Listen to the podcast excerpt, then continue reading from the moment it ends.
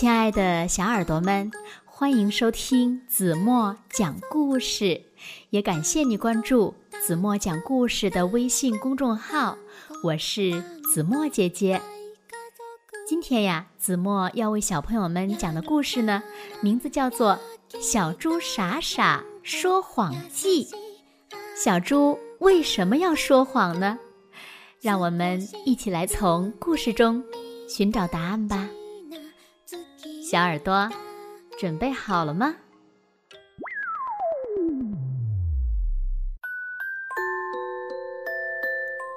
小朋友们，你们知道愚人节吗？就在愚人节的那天早上，小猪傻傻照常到村外去散步。在村头，他遇见了小狗。小狗一见到傻傻就喊。好了！村外来了一条大蟒蛇，快跑！傻傻便跟着小狗往回跑，一直跑到小狗的家门口才停下来。傻傻喘息着问小狗：“大蟒蛇很厉害吗？”“厉害，太厉害了！刚才我亲眼看见。”它一口就把小羊吞了，又一口把小鹿也吞了。要不是我跑得快，现在恐怕也在它的肚子里了。傻傻害怕了，那它会不会跑到村子里来呢？嗯，当然会了。大蟒蛇说了，它最喜欢吃的是猪肉，一定会到村子里来找你的。还不快躲起来！傻傻更害怕了，急忙跑回家，拴好门，插好窗，钻到柜子里面，一动也不敢动。傻傻很伤心。小鹿、小羊虽然不是他的好朋友，可也没闹过什么别扭呀。昨天还说好要一起到河边去玩的，现在。却被大蟒蛇给吃了，太不幸了。傻傻流了不少的眼泪。咚咚咚，外面有人敲门。傻傻以为是大蟒蛇找到他家来了，吓得气都不敢喘了，急忙用柜子里的旧衣服把自己包裹起来。咚咚咚咚，敲门声更急了。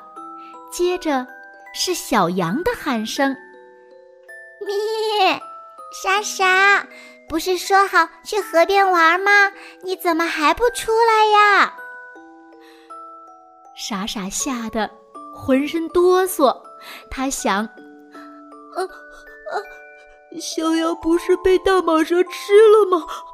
一定是变成鬼来找我了。门外又传来小鹿的声音：“傻傻，都快中午了，再不走就玩不成了。”傻傻哆嗦的更厉害了。接着，门外又传来了小兔子的声音：“ 出来吧，傻傻，今天。”不是愚人节吗？小狗是骗你的，没有什么大蟒蛇。傻傻哆嗦着从柜子里钻了出来，把门开了一道缝，向外张望，见小鹿和小羊都是好好的，才放心的出了门。他问小兔。愚人节是什么意思？就可以骗人吗？哼，不是骗人，小狗是逗你玩的。傻傻还是感觉不对劲儿，但也没说什么，便和小兔他们去河边玩了。天快黑时，小兔和小羊、小鹿各捡了一捆干柴，要给邻村的骆驼大婶送去。傻傻呢，就自己回了村。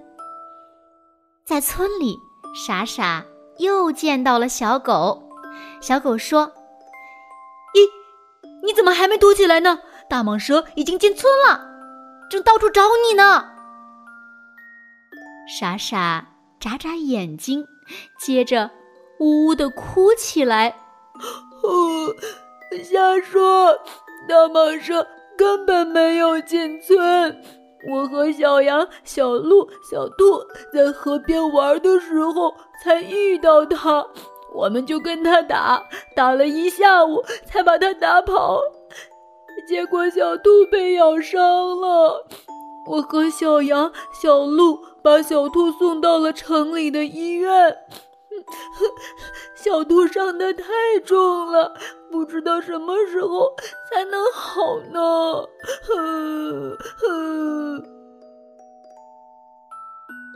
小狗吃惊地说：“啊，不会吧？村外来了大蟒蛇？啊，我是听小猫说的，又骗你玩的，哪会有真的大蟒蛇呀？”傻傻说：“ 怎么没有？不信你到城里的医院去看看。小鹿和小羊正在那里护理呢。我回来是给小兔做点好吃的。”呵呵呵呵呵呵傻傻边哭边往家里走去。小狗愣了一会儿，向小兔家走去。他觉得傻傻的话可疑，又有点不放心，必须找小兔问个明白。可是小兔不在家，门是锁着的。小狗慌了，急忙向城里跑去。第二天早上，天刚亮。傻傻就被一阵急促的敲门声惊醒了，他听见小狗在喊：“傻傻，你出来！为什么骗我，害我奔波了一个晚上？”傻傻笑了：“对不起，我昨天过了一个愉快的愚人节，也想让你过个愉快的愚人节。”傻傻。虽然很愉快，懒觉却睡不成了，因为小狗还在不依不饶的砸门呢。好了，亲爱的小耳朵们，今天的故事呀，子墨就为大家讲到这里了。那今天留给大家的问题是：小猪傻傻为什么？要说谎呢？还有，听完了今天的故事，你们有什么收获呢？请小朋友们认真的想一想，然后呢，把你们的答案在评论区给子墨留言吧，让子墨看看谁是一个最善于思考的孩子。好啦，今天就到这里吧，明天晚上八点半，咱们再见喽。现在，请小朋友们轻轻地闭上眼睛，一起进入甜蜜的梦乡啦。完了。